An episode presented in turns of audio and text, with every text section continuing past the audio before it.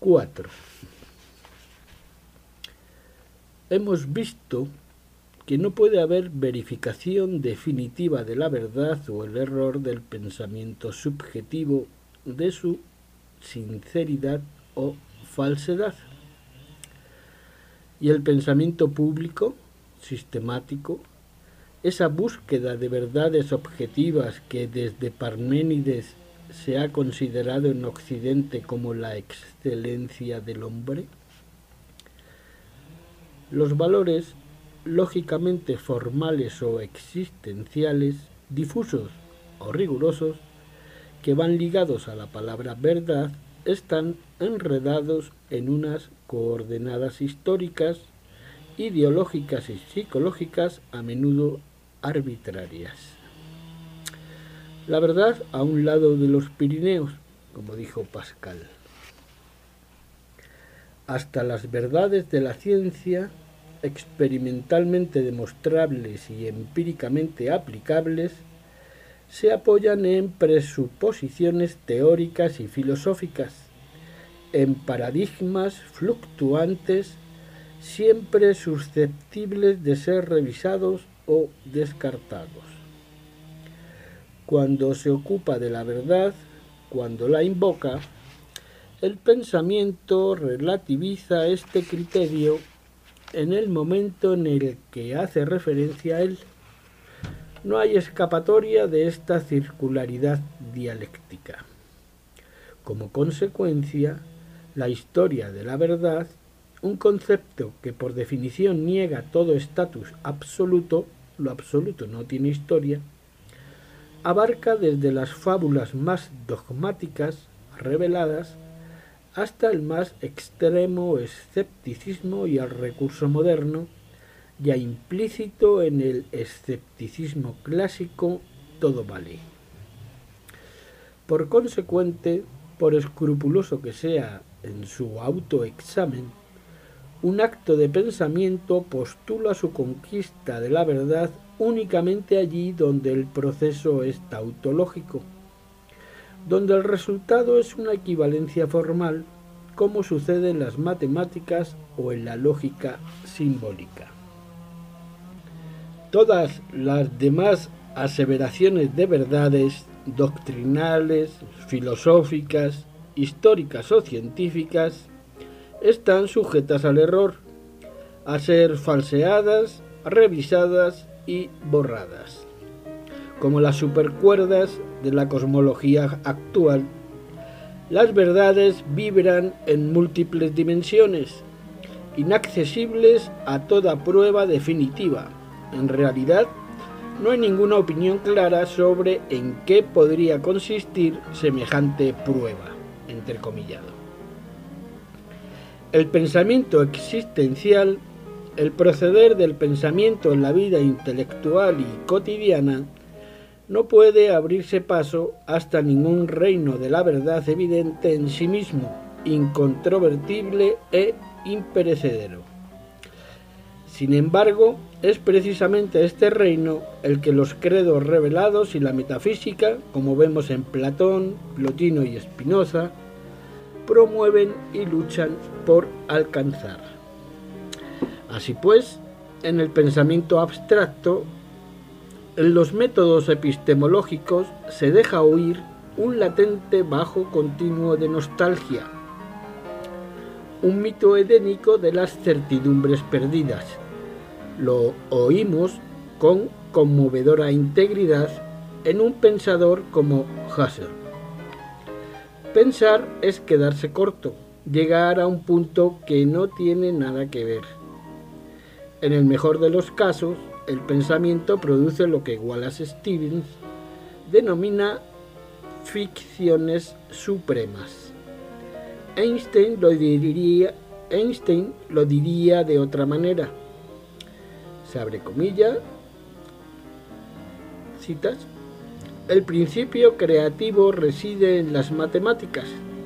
De algún modo, por tanto, tengo por cierto que el pensamiento puro puede aprehender la realidad como soñaban los antiguos.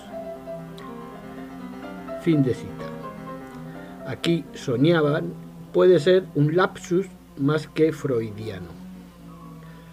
A lo cual uno de los más autorizados cosmólogos de hoy replica, cita, hasta dentro del dominio básico de las ecuaciones básicas de la física, nuestro conocimiento será siempre incompleto. Fin de cita. Cuanto más feroz es la presión del pensamiento, más resistente es el lenguaje que lo recubre. El lenguaje, por decirlo así, es enemigo del ideal monocromo de la verdad. Está saturado de ambigüedad, de simultaneidades polifónicas. Se deleita en la especulación fantástica en constructos de esperanza y futuridad de los que no hay ninguna prueba. Quizás sea esta la razón por la que los grandes simios se han mostrado reacios a desarrollarlo. Los seres humanos no podrían resistir sin lo que Ibsen llamó las mentiras de la vida. Un pensamiento limitado a proposiciones lógicas, óptimamente expresado de forma no verbal, o a realidades demostrables sería locura. La creatividad humana, la vivificadora capacidad de negar los dictados del orgánico, de decir no incluso a la muerte, depende íntegramente de pensar y de imaginar contrafactualmente. Inventamos modos alternativos de ser, otros mundos utópicos o infernales. Reinventamos el pasado y soñamos hacia adelante. Pero estos experimentos, pensamientos, por indispensables y magníficamente dinámicos que sean, no dejan de ser ficciones. Alimentan religiones e ideologías. La libido está rebosante de ellos los lunáticos amantes y poetas de Shakespeare. El lenguaje trata constantemente de imponer un dominio sobre el pensamiento. En la corriente del pensamiento genera torbellinos que denominamos trastornos mentales y esos atolladeros que conocemos como obsesiones. Sin embargo, la interferencia el incesante encenagamiento de las aguas son también los de la creatividad. En semejante pleamar, el acto de concentración pura, el intento de purgar la conciencia de sus ficciones vitales, de las alucinaciones en estado de vigilia, del deseo, el propósito o el miedo, son, como hemos observado, extremadamente infrecuentes. Exigen una disciplina profundamente contraria al lenguaje natural, aunque accesible a las matemáticas y a la lógica simbólica. Cuando Einstein apela al pensamiento puro, es precisamente en ellas en lo que está pensando. Algunos destacados filósofos, a su vez, han intentado hacer sus expresiones lingüísticas lo más matemáticas posible, lo más inmunes posible a la rebelde alegría del lenguaje natural. Pero ¿cuántos Spinoza, cuántos Freges o Wittgenstein hay? ¿Y hasta qué punto han prevalecido hasta estos ascetas de la verdad? Al ponerse el sol, Sócrates cantó. Esta fundamental antinomia entre las pretensiones que tiene el lenguaje de ser autónomo, de estar liberado del despotismo de la referencia y la razón, pretensiones que son fundamentales para la modernidad y la deconstrucción, por una parte, y la desinteresada búsqueda de la verdad, por otra, es un cuarto motivo para la tristeza. 5. Pensar es algo casi increíblemente despilfarrador. es un conspicuo consumo de la peor especie.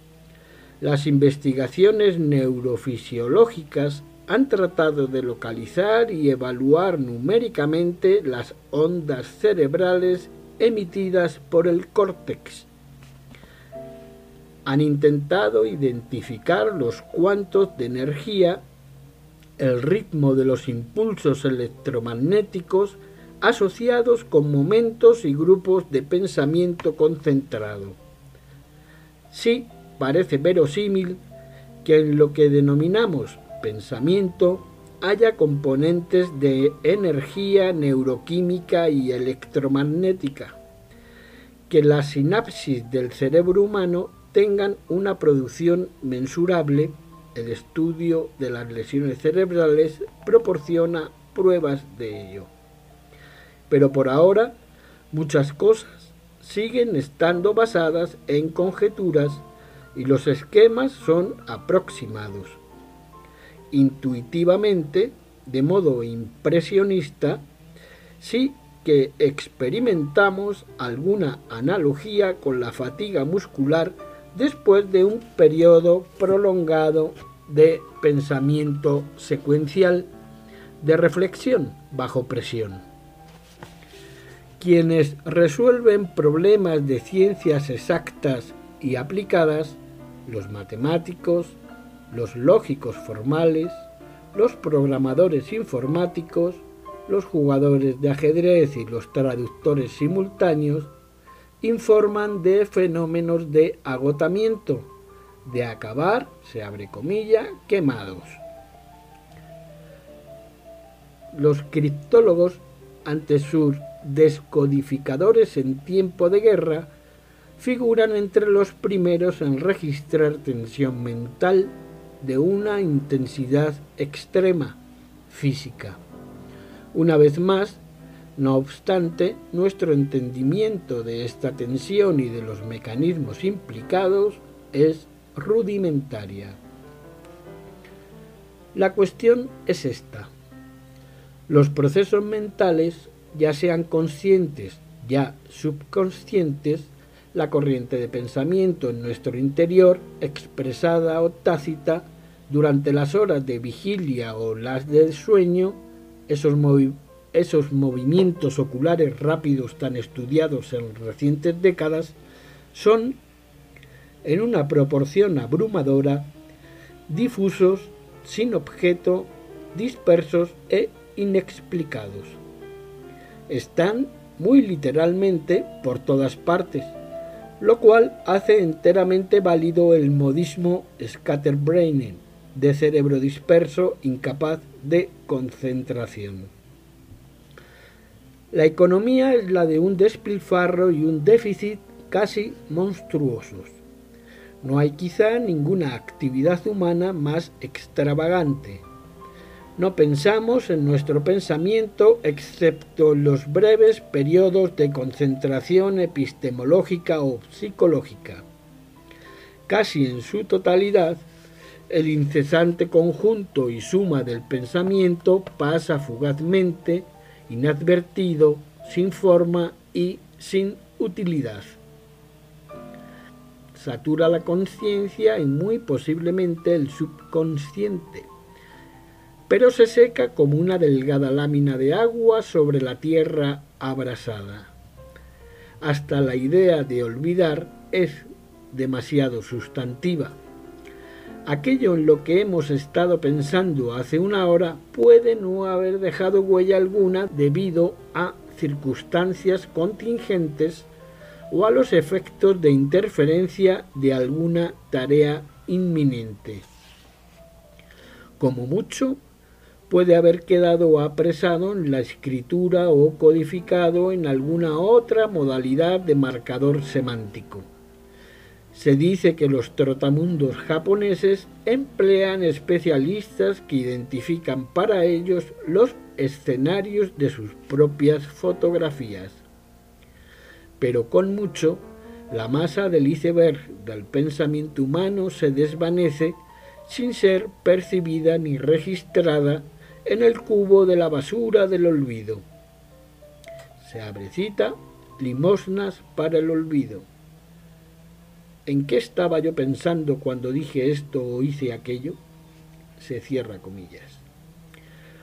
O consideremos la banal decepción que sufrimos cuando despertamos convencidos de haber tenido en sueños una gran idea, de haber soñado con una solución que se nos escapa, de haber compuesto magnífica poesía o música solo para encontrarnos con que el recuerdo no nos sirve de nada y el cuaderno que tenemos a la cabecera de la cama está lleno de garabatos sin sentido. Frustración y desconcierto, los cuales no prueban que el pensamiento o lo imaginado, borrado y perdido, no fuera de insigne mérito e importancia. Lo que pasa es que está fuera de nuestro alcance, desvanecido, como lo están millones y millones de pensamientos que fluyen a través de nuestro ser en un despilfarro insondable. Esto hace pensar en el modelo de ciencia ficción de una sociedad en la cual el pensamiento estuviera racionado en la cual estuviese autorizado solamente determinadas horas y días, y donde estas raciones fuesen distribuidas con arreglo a la capacidad mental y el poder de concentración individuales. Un despilfarro de pensamiento sería considerado como vandalismo o algo peor. Los alimentos o el combustible pueden ser racionados en tiempo de guerra. El dinero en efectivo puede ser puesto bajo un control estricto. ¿Por qué no regular el infinitamente valioso suministro de pensamiento, preservándolo del despilfarro y de la inflación? Es ciencia ficción, claro. Sin embargo, los intentos en esa dirección no son el núcleo de los sistemas totalitarios, de las ideologías despóticas, sean religiosas o políticas? En el corazón mismo de la tiranía existen esfuerzos por racionar el pensamiento, por constreñirlo a lo permitido. Existen canales restringidos. El pensamiento anárquico, juguetón, despilfarrador es lo que más temen los regímenes totalitarios. La utopía de la censura es leer no solamente el texto, sino los pensamientos que subyacen a él. De ahí el tropo orwelliano de una policía del pensamiento. Aunque contienen hipérboles de orgullosa modestia, la afirmación de Einstein de no haber tenido más que dos ideas en toda su vida y la máxima de Heidegger según la cual todos los grandes pensadores solo han tenido un pensamiento que exponen y reiteran en todas sus obras, apuntan quizá a una verdad vital. El pensador importante en el campo de las humanidades o de la ciencia sería el que percibe una idea o concepto decisivo y saca provecho de ello, el que se centra en un descubrimiento o relación crucial es el que invierte casi avariciosamente en un acto de pensamiento u observación pionero, explotando su pleno potencial. Darwin representa, al parecer, un caso paradigmático. Por el contrario, la innumerable pluralidad de los seres humanos, aunque, por decirlo de alguna manera, sean rozados en el trayecto por pensamientos de primera categoría por una observación radical, no prestan ninguna atención especial, no se agarran ni apremian a la realización performativa. ¿Cuántos reconocimientos se desperdician en la indiferente avalancha del pensamiento desatendido en el soliloquio no oído u oído por casualidad de la emisión cerebral de cada día y de cada noche? ¿Por qué somos incapaces de condensar, de almacenar ordenadamente y con todo su potencial, como hace una batería eléctrica, el voltaje posiblemente fructífero generado por los insomnes arcos y sinapsis de nuestro ser mental? Es precisamente esta generación infinitamente derrochadora y ruinosa lo que no podemos hasta ahora justificar. Pero el déficit está más allá de todo cálculo. Una quinta razón para la frustración, para ese fundamento oscuro. 6. El pensamiento es inmediato solo para sí mismo. No hace que suceda nada directamente, fuera de sí mismo. Algunos frágiles y discutidos experimentos de telequinesia han tratado de demostrar que el pensamiento puede producir diminutos fenómenos materiales efectos de vibración o mínimos desplazamientos. La física cuántica, tan enigmática ya de por sí, mantiene que el acto de la observación altera la configuración objetiva de lo que está siendo observado. Einstein halló esta suposición poco menos que monstruosa. Aquí casi todo sigue estando basado en conjeturas. Pensar tiene inconmensurables consecuencias, pero la inferencia de un continuum directo es, como enseñó Hume, inferencial. No se puede demostrar que sea directamente causal. La gran mayoría de los actos y gestos habituales se realizan sin pensar. Se ejecutan instintivamente o a través de reflejos adquiridos. Como bien se ha dicho, para el mil pies sería un suicidio pararse a pensar en el siguiente paso. Una reflexión espeluznante donde las haya. El automatismo es pensamiento deteriorado pero incluso cuando una acción es pensada con la mayor atención y conciencia, cuando se ajusta a algún prototipo interiorizado o a una proposición externa y articulada, la secuencia solo puede ser inferida. Dios es el único, dicen los teólogos, que no experimenta ninguna solución de continuidad entre pensamiento y consecuencia lo que él piensa es que hay una relación entre pensamiento y consecuencia existencial pragmática es un postulado racional sin el cual no podríamos dirigir nuestra vida. Hasta ahora, sin embargo, no poseemos ningún modelo operativo de la cadena de fenómenos generativos de la traducción que podemos suponer inmensamente compleja de la necesidad o el desideratum conceptual en ejecución neurofisiológica y muscular. La neuroquímica que relaciona intención y efecto solo puede ser rastreada a niveles rudimentarios. En muchos casos es como si la causa viniera después del efecto. Los actos de pensamiento parecen seguir a representaciones espontáneas y no premeditadas que luego el pensamiento interpreta y figura para sí mismo en el tiempo pasado del verbo. Me pregunto si la fascinadora experiencia del déjà vu no guarda relación con esta inversión. Entre paréntesis. Con mucha mayor frecuencia todo queda borrado no tengo ni idea de por qué hice esto y lo otro. Tengo la mente completamente en blanco. Cierra cita.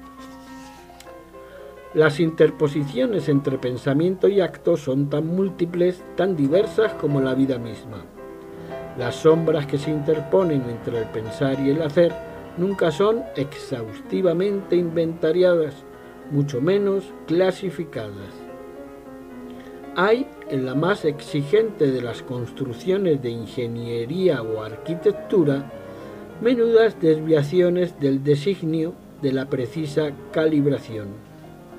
Ningún pintor, por dotado que esté, puede trasladar plenamente al lienzo su visión interior de lo que cree ver ante sí.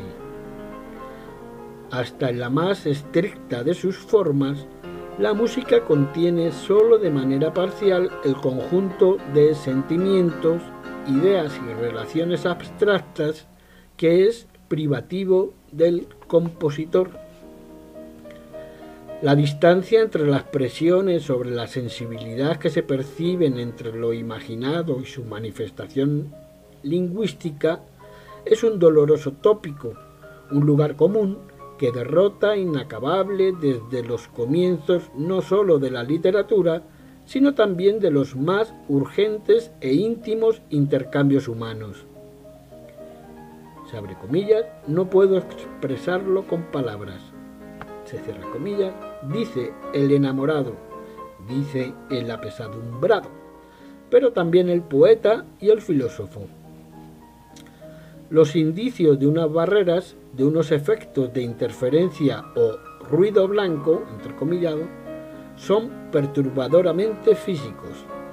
Sentimiento, intuición, iluminación intelectual o psicológica se apiñan en el borde interior del lenguaje, pero no pueden penetrar para culminar la expresión.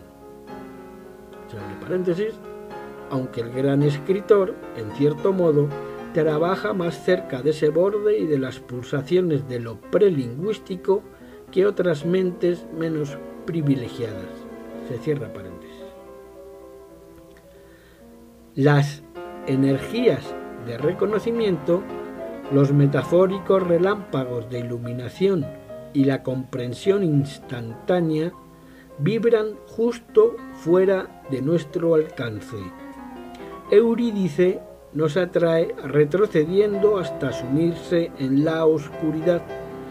Dentro del magma turbulento y polisémico de los procesos conscientes y subconscientes, el pensamiento incesante o sus antecedentes, del todo misteriosos, tanto nocturnos como diurnos, son recuperables sólo de manera fragmentaria al emerger a la iluminada superficie a través de las limitaciones simplificadoras del lenguaje, de la lógica coactiva, esta fuerza generadora se ve siempre inhibida y desviada.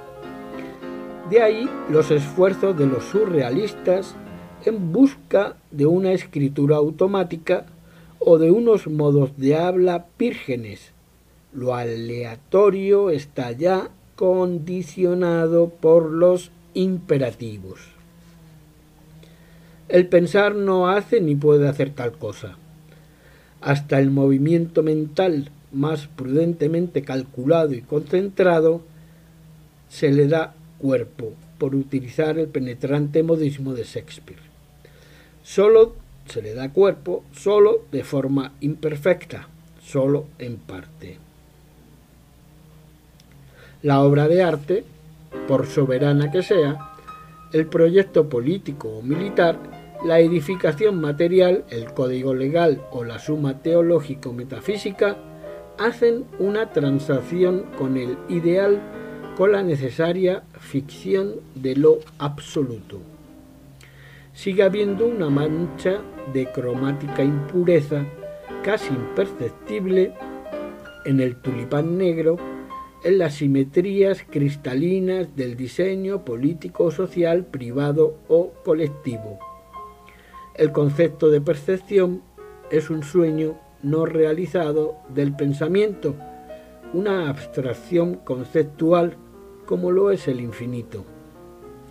Es en la paradoja de que existan en nosotros estos dos ideales inalcanzables donde la teología clásica tanto en Anselmo como en Descartes, sitúan su prueba de la existencia de Dios.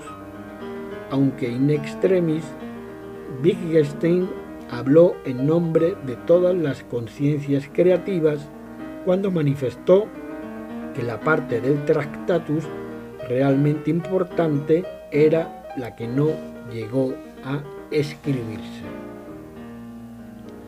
Ineluctablemente, por tanto, la totalidad de nuestras futuridades, de nuestras proyecciones, anticipaciones y planes, sean rutinarios o utópicos, llevan consigo un potencial de decepción, de profiláctico autoengaño. Un virus de insatisfacción vive en la esperanza. La gramática de los optativos, de los subjuntivos, de todos los matices de los tiempos verbales futuros, gramáticas que son la gloria irresponsable y la luz matinal de la mente humana, nunca pueden ser garantes.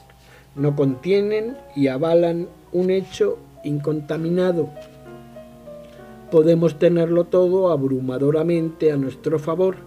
La inducción puede parecer casi contractual e infalible, pero esperar, tener expectativas o esperanza es un azar, y su única certidumbre es la muerte. Las consecuencias de nuestras expectativas, de esta impaciencia que llamamos esperanza, se quedan cortas. Muchas veces fracasan totalmente, aunque hay bendiciones en las cuales sobrepasan cuanto podamos imaginar. Habitualmente, la previsión, la proyección, la fantasía y la imagen están por encima de la realización. Si aclamamos las experiencias como algo que está más allá de nuestros sueños más delirantes, es que estos sueños han sido cautos y manidos. Un revelador vacío, una tristeza de la saciedad, sigue a todos los deseos satisfechos. Goethe y Proust son los despiadados exploradores de esta axidia. El célebre abatimiento postcoitum, el anhelo del cigarrillo después del orgasmo, son precisamente las cosas que miden el vacío que existen entre la expectativa y la sustancia, entre la imagen fabulosa y el suceso empírico. El eros humano es pariente cercano de una tristeza hasta la muerte. Si nuestros procesos mentales fueran menos apremiantes, menos gráficos, menos hipnóticos, como en los ratos de masturbación y sueño diurno, nuestra constante desilusión, el gris pegote de náusea que hay en el corazón del ser, sería menos incapacitante. Los colapsos mentales, las evasiones patológicas a la irrealidad, la inercia del enfermo mental son tal vez, en lo esencial, tácticas contra la desilusión, contra el ácido de la esperanza frustrada. Tales son las fallidas correlaciones entre pensamiento y realización, entre lo concebido y las realidades de la experiencia que no podemos ni vivir sin esperanza, como dijo Coleridge. Trabajo sin esperanza recoge néctar en un cedazo, y esperanza sin un objeto no puede vivir, ni superar el dolor y la burla que conllevan las esperanzas fallidas. Esperar contra toda esperanza es una expresión vigorosa pero en última instancia condenatoria de la sombra que arroja el pensamiento sobre la consecuencia. Una sexta fuente para la tristitia. 7. Hay, como hemos visto, dos procesos que los seres humanos no pueden detener mientras viven, respirar y pensar. En realidad, podemos contener la respiración durante más tiempo que abstenernos de pensar, si es que esto es posible. Si reflexionamos sobre ello, esta imposibilidad de detener el pensamiento, de hacer una pausa en él, es una aterradora constricción. Impone una servidumbre de un despotismo y un peso singulares. En cada instante concreto de nuestra vida, despiertos o dormidos, residimos en el mundo a través del pensamiento. Los sistemas filosófico-epistemológicos que tratan de explicar y analizar esta residencia se dividen en dos categorías perennes. La primera define nuestra conciencia y nuestro conocimiento del mundo como una percepción a través de la ventana. Este modelo, basado un tanto ingenuamente en una analogía con la visión ocular, subyace a todo paradigma de realismo, de empirismo sensorial. Autoriza una creencia, por compleja y atenuada que sea, en un mundo objetivo, en algo que está ahí afuera y cuyos elementos ideales y materiales no son transmitidos por aportes conscientes o subconscientes como lo es la ubicación de este aporte por medios intuitivos, intelectuales y experimentales. La otra epistemología es la del espejo. Postula una totalidad de experiencia cuya única fuente verificable es el pensamiento mismo. Es nuestra mente, nuestra neurofisiología lo que proyecta lo que consideramos como las formas y la sustancia de la realidad, entrecomillado. Per se, esto es el irrefutable axioma kantiano. La realidad, sea lo que sea lo que la compone, es inaccesible. Escapa a cualquier aprehensión demostrable y segura puede equivaler a una alucinación colectiva, a un sueño común. Hay versiones extremas, juguetonamente serias, de este solipsismo que sugieren que somos nosotros mismos la materia de la que están hechos los sueños, quizás soñados por un demiurgo o incluso, como especula Descartes, por un demonio. Todo pensamiento sobre el mundo, toda observación y comprensión sería reflexión, esquemas en un espejo. En un punto capital coinciden estos dos sistemas contrarios. El cristal, ya sea ventana o espejo, nunca es inmaculado. Hay en él arañazos, puntos ciegos, curvaturas ni la visión a través de él, ni el reflejo que emite pueden ser nunca totalmente translúcidos. Hay impurezas y distorsiones. Este es el kit. Hay algo que se interpone entre nosotros y el mundo en el que vivimos. Las conceptualizaciones, las observaciones, como en el principio de incertidumbre, son actos de pensamiento. No hay ninguna inocente inmediatez en la recepción, por espontánea e irreflexible que parezca. Las teorías sobre la cognición, trátese de la de Descartes, de la de Kant o de la de Husserl, se esfuerzan heroicamente por establecer un punto de impremeditada inmediatez un punto en el cual el yo se encuentra con el mundo sin ninguna presuposición, sin ninguna interferencia de presuposiciones psicológicas, corporales, culturales o dogmáticas. Estos fenomenólogos se esfuerzan por ver las cosas como son, por averiguar la verdad de la presencia y el estar ahí del mundo, o a través de la ventana o del espejo. Pero, como bien sabía Gertrude Stein, no hay ningún der der firme y tranquilizador. Nunca se ha podido localizar de forma convincente ningún punto arquimediano o tabula rasa. la identidad de la caña pensante, la oscurecedora ubicuidad de los procesos mentales actúa como una pantalla. La experiencia, cuando tendría que estar desnuda y ser adánica, es filtrada y se ve esencialmente en peligro. La expulsión del Edén es una caída en el pensamiento. Así, no hay en la existencia ningún elemento que no esté debilitado por el pálido tinte del pensamiento. Y esto está en Hamlet, monólogo 3.1.85. En consecuencia, hasta el más inventivo, capaz y ordenado de los intelectos e imaginaciones humanos opera con instrucciones y limitaciones que no puede verdaderamente definir, mucho menos medir. En todas partes, la luz rectora de la mente linda con la oscuridad.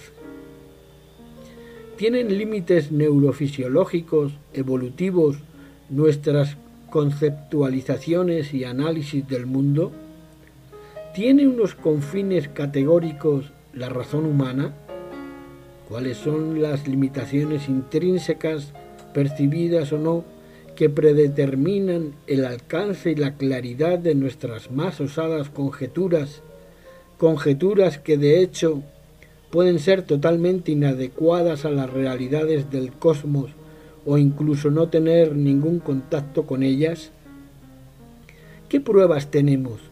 ¿Qué pruebas podríamos tener de que el progreso de la investigación empírica y de la construcción teórica es ilimitado, de que el intelecto especulativo proseguirá su viaje, aparentemente sin fin, a través de mares de pensamiento. Los microscopios electrónicos más potentes están ahora, al parecer, aproximándose al límite de la observación posible, al igual que, en una inquietante simetría, los radiotelescopios más penetrantes no es que la luz procedente de remotas galaxias no llegue hasta nosotros, es que nunca llegará hasta nosotros en una alegoría de nuestra soledad. ¿Qué proporción de nuestra orgullosa ciencia es también ciencia ficción? Un modelo cuya única veritas demostrable es la de las matemáticas, la de las matemáticas jugando a sus propios juegos ensimismados. Siempre ha habido motivos para el recelo hacia los axiomas aparentemente incontrovertibles de la lógica y la sintaxis, en las cuales están tan despóticamente grabados. Es que estos axiomas, las reglas sacrosantas que rigen la contradicción, no hacen nada más que exteriorizar las particularidades locales de la cerebración del homínido la arquitectura de nuestro córtex. Del mismo modo se puede sostener que la visión pone en práctica la anatomía y la fisiología del ojo humano. Todos y cada uno de nosotros ha tenido la experiencia de una frustración de la conciencia, de unas barreras al entendimiento. Tropezamos, entrecomillado, en ocasiones visceralmente con impalpables pero rígidos muros de lenguaje. El poeta, el pensador, los maestros de la metáfora hacen arañazos en ese muro. Sin embargo, el mundo, tanto dentro como fuera de nosotros, murmura palabras que no somos capaces de distinguir. Se proclama que los tonos no oídos son los más dulces Cézanne atestigua con modesto enfado la incapacidad de sus ojos para penetrar la profundidad del paisaje que tiene delante. El matemático puro tiene conocimiento de lo irresoluble, aunque no hay ningún modo de captar con seguridad la fuente de esa imposibilidad de resolver. El pensamiento más inspirado es impotente ante la muerte, una impotencia que ha generado nuestros escenarios metafísicos y religiosos. Volveré sobre esto. El pensamiento vela tanto como revela, con V, probablemente mucho más. Una séptima razón para ese velo de la pesadumbre. 8. Esta opacidad hace imposible saber más allá de la duda lo que cualquier otro ser humano está pensando.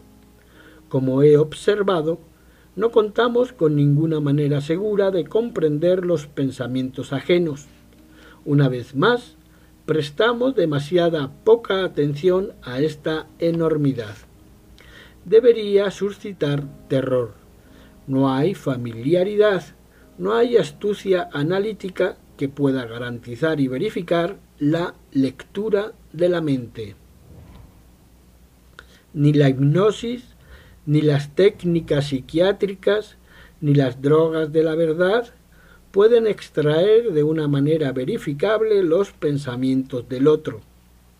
Sus más vehementes reconocimientos, testimonios orales o escritos bajo juramento o descarnadas confesiones, no son capaces de dar un contenido fundamental y garantizado.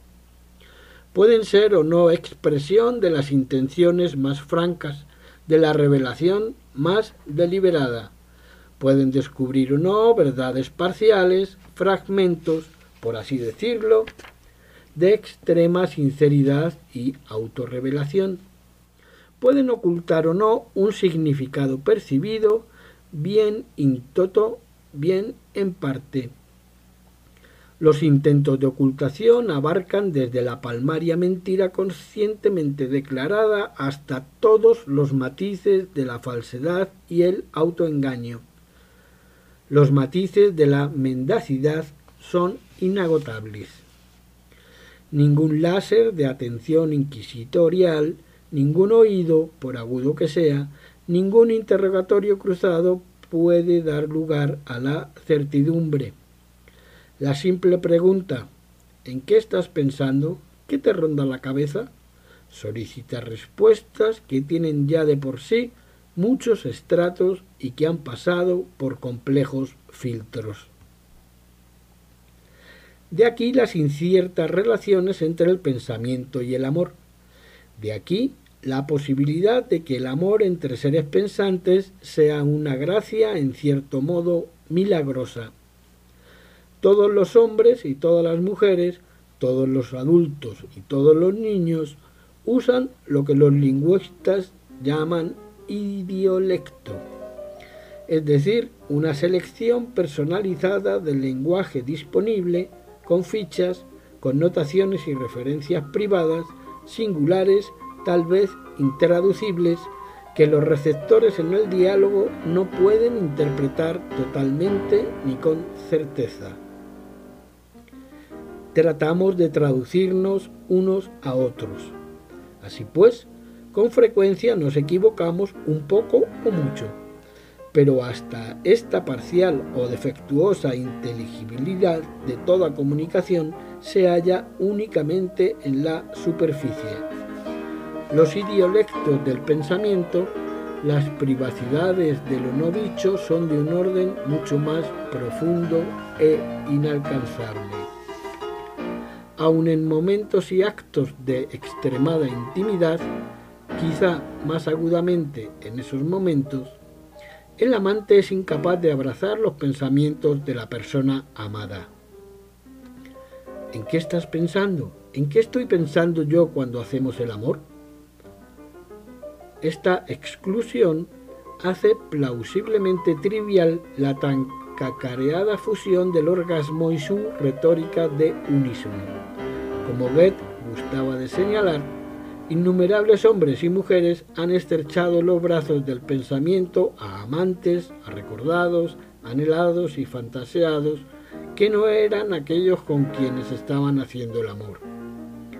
Esta interposición cognitiva, esta reserva mental, involuntaria o deliberada, desdibujada o gráfica, puede sonar como un eco ridículo por debajo de los gritos y susurros de éxtasis.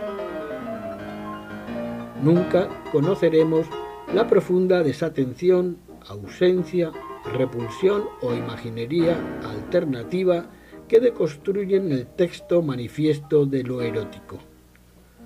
Los seres humanos más cercanos y sinceros siguen siendo unos extraños, más o menos parciales, más o menos desconocidos los unos para los otros.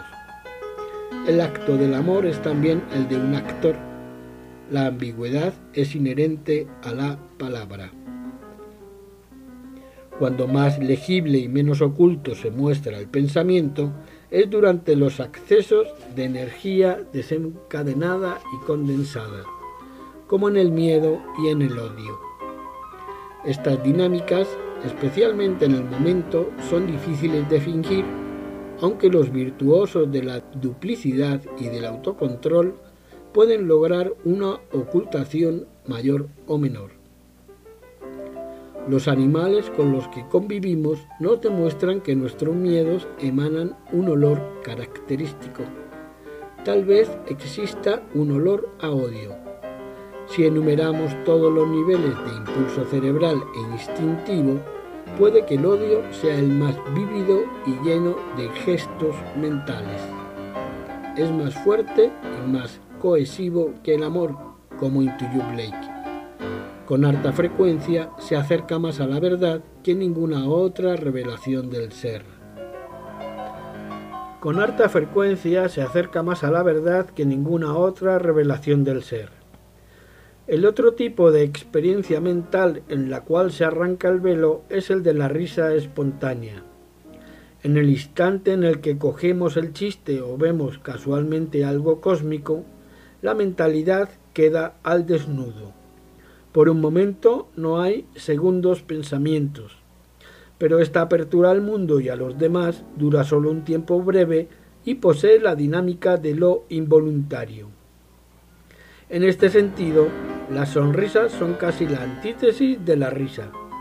A Shakespeare le preocupaba mucho la sonrisa de los villanos. En todas partes permanece el escándalo. Ninguna luz final, Ninguna empatía en el amor desvela el laberinto que es la interioridad de otro ser humano. Los gemelos idénticos, con su lenguaje privado, son realmente una excepción. Al final, el pensamiento puede hacer que seamos unos extraños los unos para los otros. El amor más intenso, quizá más débil que el odio, es una negociación nunca concluyente entre soledades. Una octava razón para la tristeza. 9.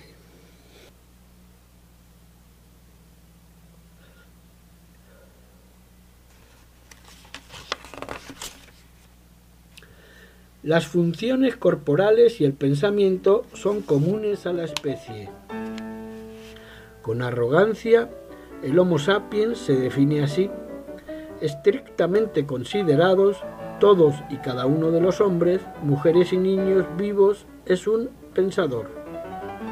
Esto vale para el cretino y para Newton, para el tarado, casi incapaz de hablar, y para Platón. Como he observado, es posible que personas semianalfabetas, mentalmente débiles e incluso deficientes, hayan tenido pensamientos influyentes, inventivos, que contribuyan a mejorar la vida. Esos pensamientos se han perdido porque no fueron expresados o porque no les prestaron atención ni siquiera quienes los tuvieron. Mudos, oscuros Miltons, en un sentido que va mucho más allá de la literatura, entre paréntesis. Como diminutas esporas, los pensamientos son diseminados hacia adentro y hacia afuera un millón de veces.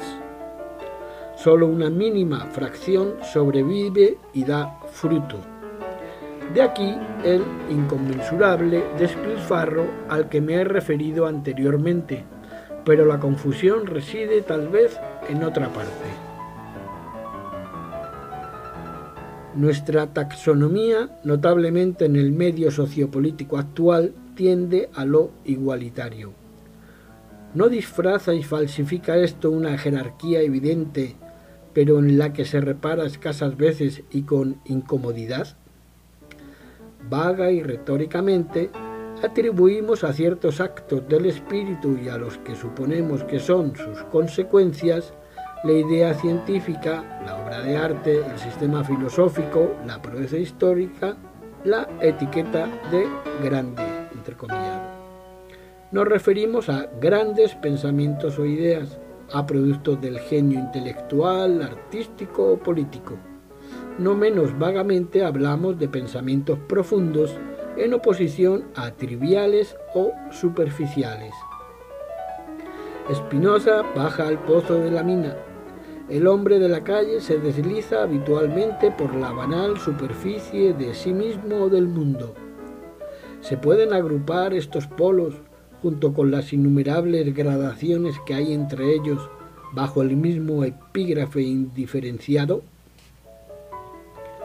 Los desechos y el rudimentario balbuceo de la mente pueden quedar cubiertos por la misma desalineada definición que la solución del último teorema de Fermat o la producción shakespeariana de una metáfora imperecedera o los cambios de sensibilidad?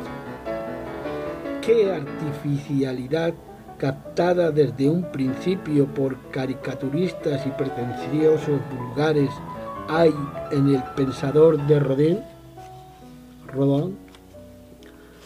Todos vivimos dentro de una incesante corriente y magma de actos de pensamiento, pero solo una parte muy limitada de la especie da prueba de saber pensar, en cursiva. Heidegger confesó lúgubremente que la humanidad en su conjunto aún no había salido de la prehistoria del pensamiento los alfabetizados cerebrales, carecemos de un término adecuado, son en proporción con la masa de la humanidad pocos. La capacidad de albergar pensamientos o rudimentos de ello es universal y es muy posible que vaya unida a unas constantes neurofisiológicas y evolutivas pero la capacidad de tener pensamientos que merezcan la pena de ser pensados, más aún, de ser expresados y conservados, es relativamente rara. No hay muchas personas que sepan pensar con una finalidad que sea original y mucho menos que sea exigente. Todavía hay menos capaces de poner en orden las plenas energías y el potencial del pensamiento y dirigir estas energías a lo que se denomina concentración o pensamiento intencionado. Una etiqueta idéntica oscurece los años luz de diferencia que hay entre el ruido de fondo y las banalidades de la cavilación comunes a toda existencia humana, como también lo es quizá a la de los primates, y la milagrosa complejidad y fuerza del pensamiento de primera categoría. Justo por debajo de este destacado nivel están los numerosos modos de entendimiento parcial de aproximación, de error involuntario o adquirido, la devastadora frase del físico Wolfgang Pauli sobre los teoremas falsos, ni siquiera están equivocados. Una cultura, una actividad común de los alfabetizados mentales, puede definirse por la medida en que este orden secundario de recepción de posterior incorporación del pensamiento de primer orden a los valores y prácticas de la comunidad está extendida o no. El pensamiento influyente entra en la escolarización y en el clima general de reconocimiento. Es captado por el oído interno, aunque este proceso de audición sea a menudo obstinadamente lento y esté repleto de vulgarización o se ve en el pensamiento auténtico y su valoración receptiva obstaculizados, incluso destruidos. Sócrates en la ciudad del hombre, la teoría de la evolución entre los fundamentalistas, por la irreflexiva negación política, dogmática e ideológica. Qué turbio pero comprensible mecanismo de pánico atávico, de envidia subconsciente alimenta la rebelión de las masas y la ignorante brutalidad de los medios de comunicación que han hecho risible la palabra intelectual? La verdad, enseñaba el Balsem, está perpetuamente en el exilio. Tal vez haya de ser así. Cuando se torna demasiado visible, cuando no puede cobijarse bajo la especialización y la codificación hermética, la pasión intelectual y sus manifestaciones provocan odio y mofa. Estos impulsos se entretejen con la historia del antisemitismo. Los judíos han pensado muchas veces en voz demasiado alta. Se puede aprender a meter la directa al pensamiento. Se puede enseñar. El entrenamiento y el ejercicio pueden fortalecer la memoria. La atención mental los periodos de interiorización y concentración pueden hacerse más profundos mediante técnicas de meditación. En ciertas tradiciones orientales y místicas, por ejemplo en el budismo, esta disciplina puede llegar a grados casi increíbles de abstracción e intensidad. Los métodos analíticos, la rigurosa consecuencialidad formal, pueden ser enseñados y perfeccionados en la formación de matemáticos, lógicos, programadores informáticos y campeones de ajedrez. Impedir a los niños aprender de memoria supone lisiar, tal vez para siempre, los músculos de la mente. Así pues, en las habilidades cerebrales, en la receptividad y en la interpretación desarrolladas, hay muchas cosas que es posible mejorar y enriquecer por medio de la enseñanza y la práctica. Pero hasta donde sabemos, no existe ninguna clave pedagógica de lo creativo. El pensamiento innovador y transformador en las artes y en las ciencias, en la filosofía y en la teoría política, parece originarse en colisiones, en saltos cuantitativos en el interfaz entre el subconsciente y el consciente, entre lo formal y lo orgánico, en un juego y en un arte eléctrico de actuaciones psicosomáticas en gran medida inaccesibles tanto a nuestra voluntad como a nuestra comprensión.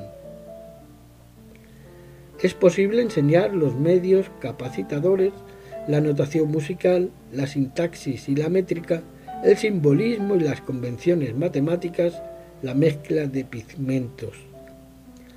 Pero el uso metamórfico de estos medios para crear nuevas configuraciones de significado y nuevos esquemas de posibilidades humanas de crear una vida nueva de creencia y sentimiento no puede ser predicho ni institucionalizado.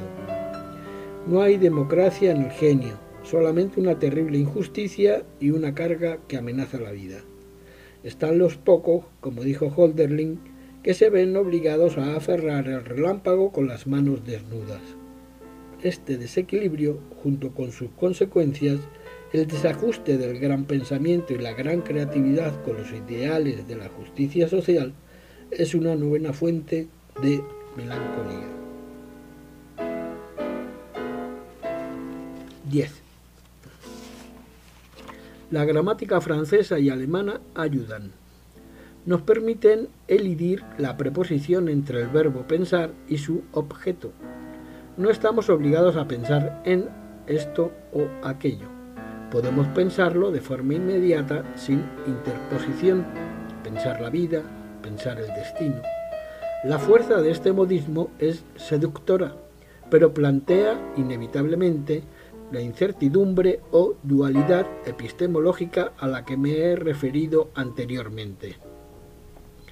La inmediatez gramatical indica alguna modalidad de solipsismo la suposición de que los objetos del pensamiento son el producto dependiente del acto de pensar, como en Kant, o la elisión de todo término intermedio autoriza a creer que el objeto del pensamiento tiene autonomía, que a ciertos niveles de concentración sin obstáculos los actos de pensamiento humanos sí penetran, sí captan plenamente lo que piensan o aquello en lo que piensan diferencia esta que marca precisamente los caminos alternativos que la filosofía ha tomado en Occidente,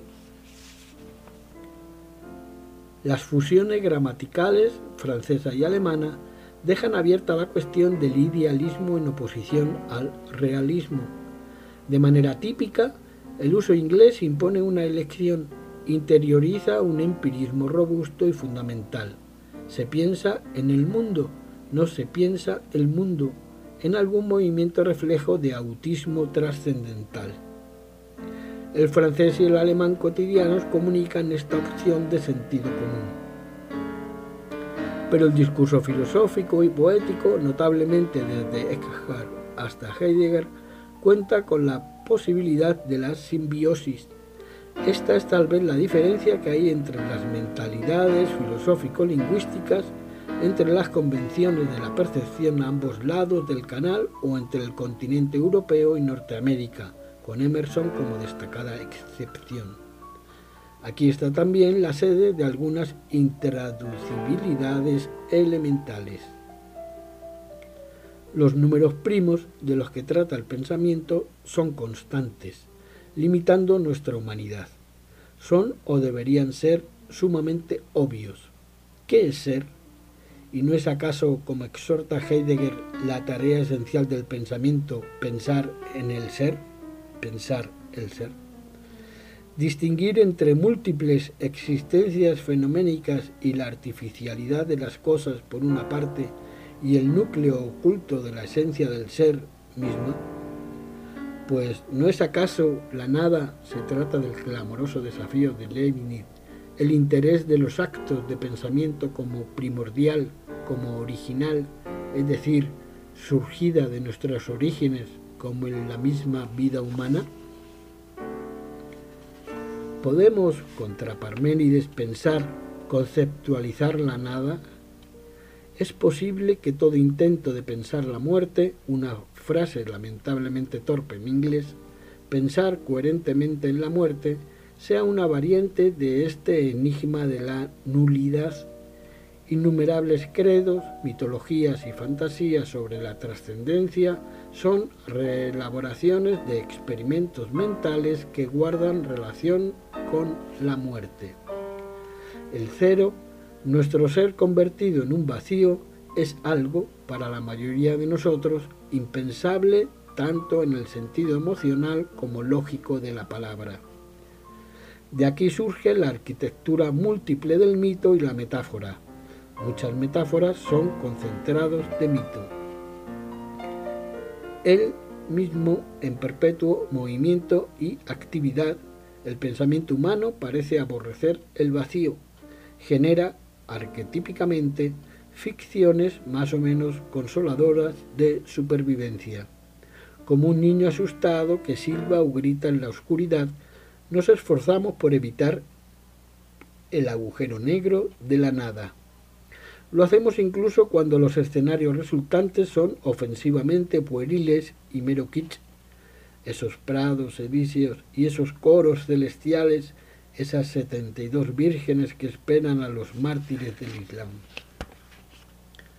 Ambas esferas del pensamiento, la del ser y la de la muerte, han sido interpretadas como subespecies de los eternos esfuerzos del intelecto humano, de la conciencia mortal, por pensar en Dios, por pensar a Dios, por dar una inteligibilidad creíble a este monosílabo. Verosímilmente, el Homo se hizo sapiens y los procesos cerebrales evolucionaron más allá del reflejo y del simple instinto cuando surgió la cuestión de Dios. Cuando los medios lingüísticos permitieron la formulación de esa cuestión, es concebible que las formas superiores de la vida animal eludan la toma de conciencia el misterio de su propia muerte. El tema de Dios parece ser específico y privativo de la especie humana. Somos la criatura que tiene capacidad para afirmar o negar la existencia de Dios.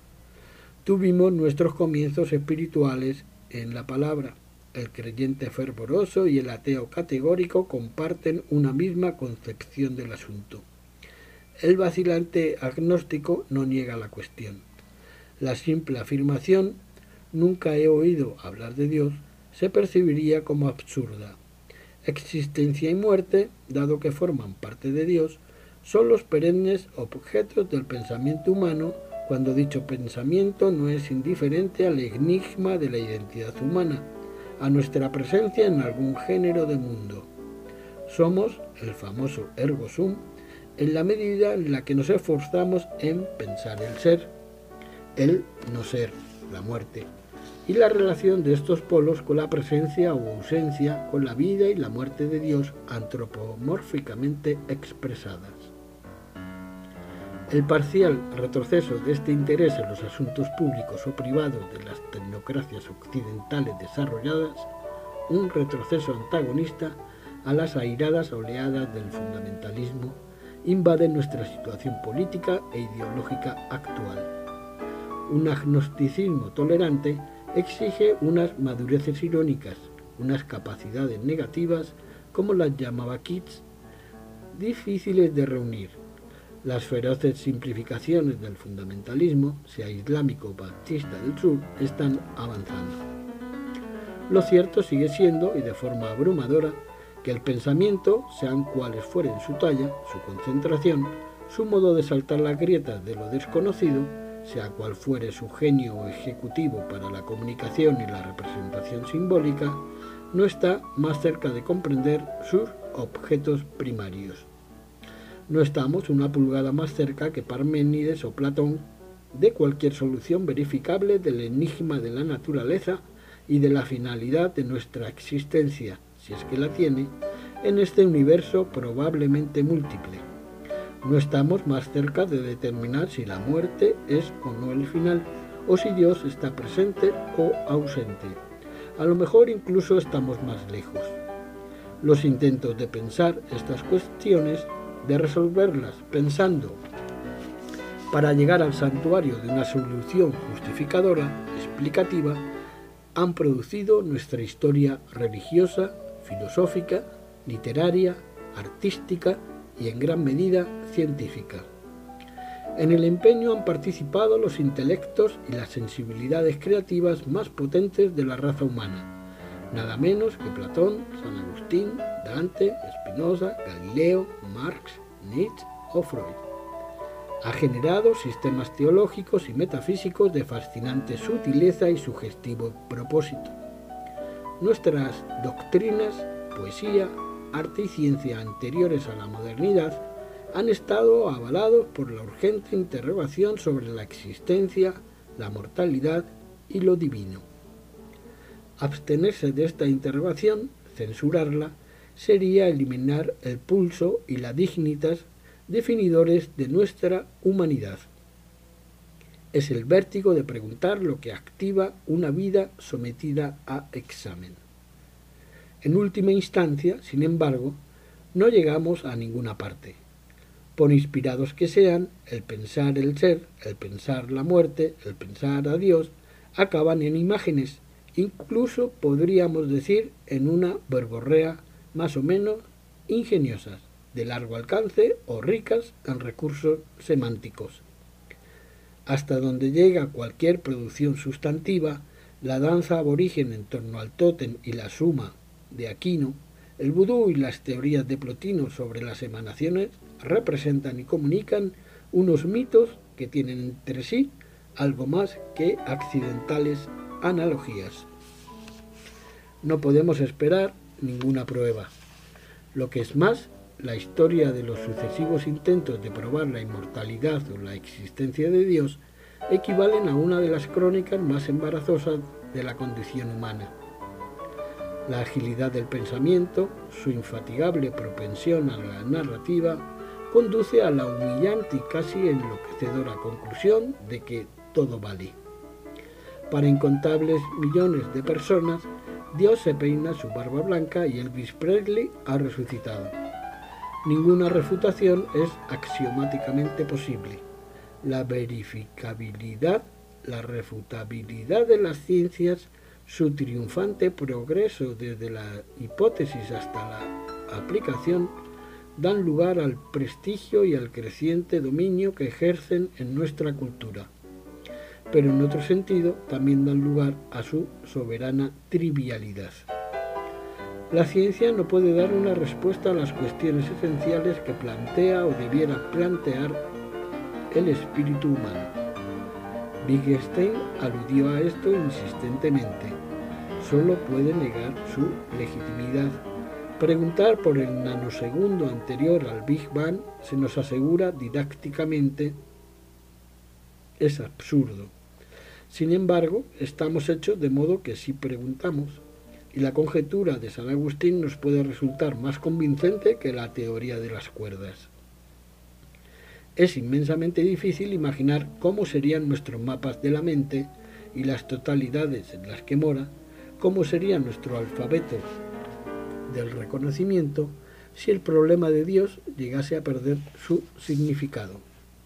No hay retórica de la muerte de Dios, no hay erosión de la religión organizada que tenga lugar en los supermercados de Occidente que se aproxime a un eclipse de la posibilidad de Dios en el interior de nuestra conciencia. Hasta hoy el ateísmo ha estado muy ocupado con Dios, aunque hasta esa dedicación negativa disminuyera en toda conciencia sería, las ciencias puras y aplicadas podrían, suponemos, continuar su avance. No está claro si las humanidades, en el sentido más amplio, podrían hacer lo mismo fue el genio de Beckett el que encontró una expresión alegórica precisamente para esta incertidumbre. Entretanto, no es el debate teológico o filosófico el que arrastra al pensamiento hasta los mismos límites de sus indispensables y siempre renovados callejones sin salida. Es a mi juicio la música, ese medio seductor de una intuición reveladora más allá de las palabras, más allá del bien y del mal, en el cual el papel del pensamiento, tal como podemos comprenderlo, sigue siendo profundamente elusivo. Pensamientos demasiado profundos, no tanto para las lágrimas como para el propio pensamiento. Es muy posible que Sófocles ya hubiera dicho todo esto en la oda coral sobre el hombre que incluye en Antígona. El dominio del pensamiento, de la misteriosa rapidez del pensamiento, exalta al hombre por encima de todos los demás seres vivientes. Sin embargo, lo deja convertido en un extraño para sí mismo y para la enormidad del mundo. La tristeza diez veces. Y según George Steiner, la música puede llegar a contravenir esa tristeza. Diez posibles, entre paréntesis, razones para la tristeza del pensamiento se terminó de imprimir en marzo de 2007 en impresora y encuadernadora Progreso SADCV, Calzada San Lorenzo, 244-09830, México, TF.